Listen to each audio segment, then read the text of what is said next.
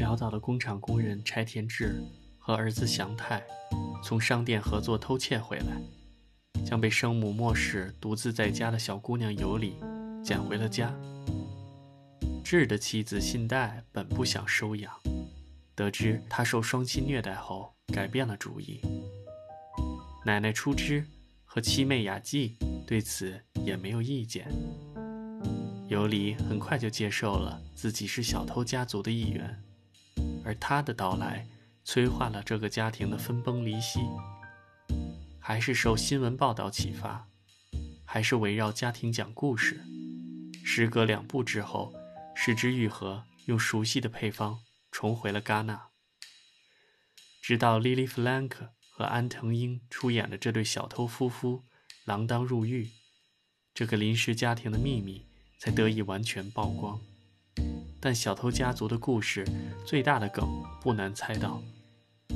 观众早就能从影片的前段梳理审慎的镜头设计和若即若离的成员关系，拼凑出事实的真相。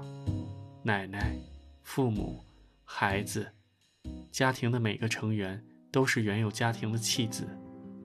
在新的临时家庭，每个成员都在努力地扮演和相信。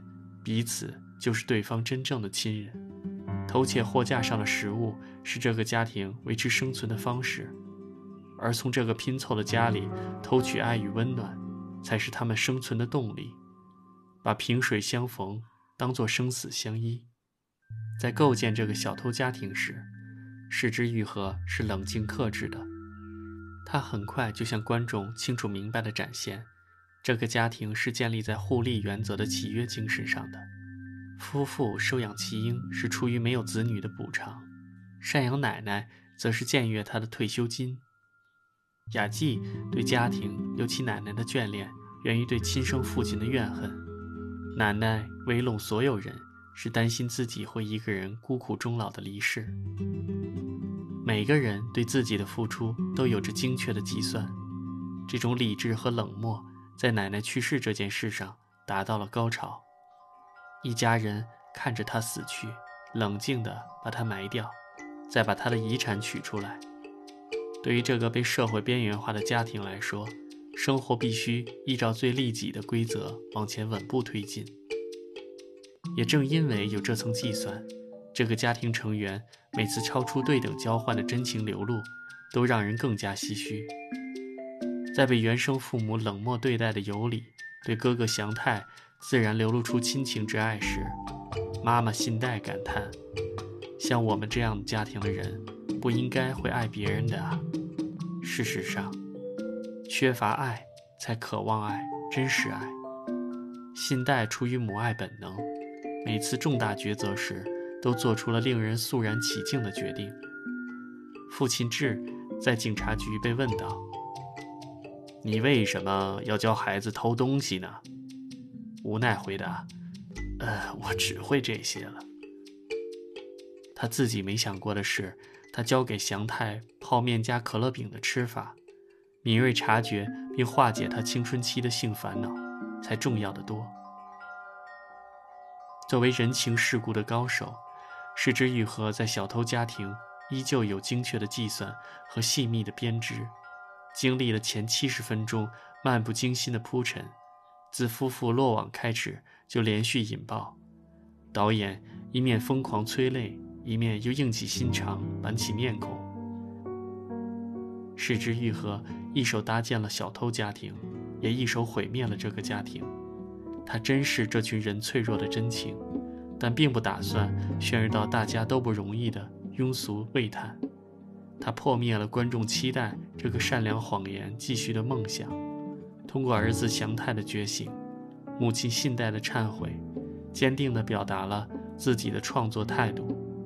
建立在虚假关系上的爱，不是个体幸福的归宿，社会监管的失职更不应该被忽视。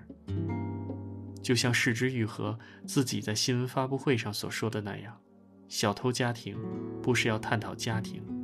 而是透过家庭去呈现日本的社会问题，这很容易让人想起他在第一次在戛纳斩获荣誉的作品《无人知晓》。除了有理系统的设定，奶奶平静的死去，都和无人知晓相似。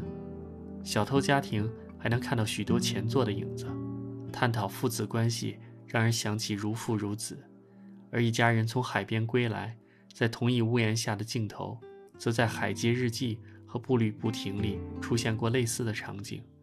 只不过这一次，众人听到礼花的响起，齐齐看向窗外，只有炮声隆隆作响，却没半点礼花画面。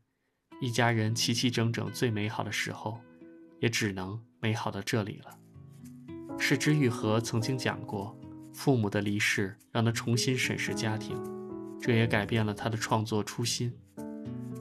这十年来，世之愈合作品风格日趋柔和温情，从步履不停、如父如子，再到海街日记，比海更深，一部比一部甜腻温柔。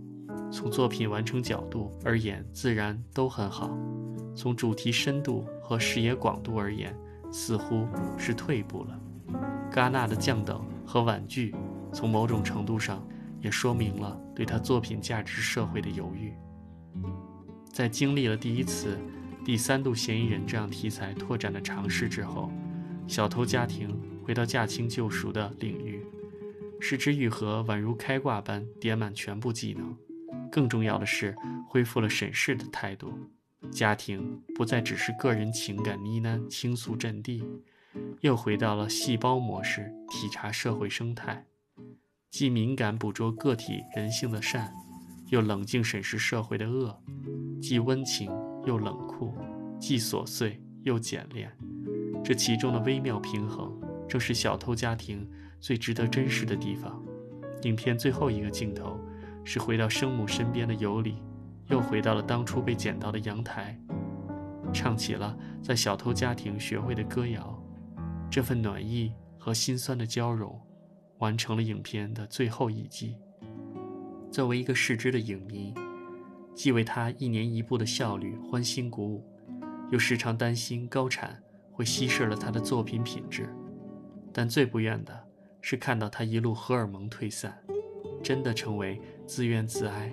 慈眉善目的中年人，还好等来了小偷家族。表面煽情，内里克制，不仅多情，而且有力，依旧温暖，却不把爱当作抹平一切的浆糊。他歌颂了爱的价值，也指明了爱的方向。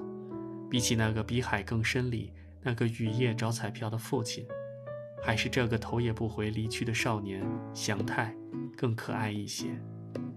因为同样喜欢拍家庭题材的电影，有人常拿《失之愈合》和《小津安二郎》做对比。因为小津安二郎喜欢拍最传统的日本家庭，如《东京物语》，所以认为《失之愈合》是反其道而行之。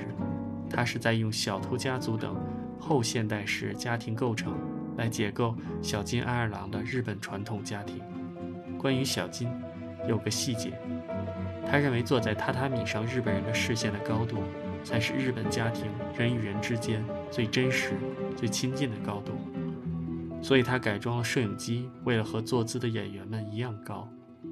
请仔细观察《小偷家族》里一家人蜗居在破旧小房子里吃饭的几场戏，还有信代和玲逐渐走向母女角色开始亲近的几场戏，全部是小金的坐姿平齐的摄影高度。小金认为，这个高度才能体现日本家庭的绅士生活。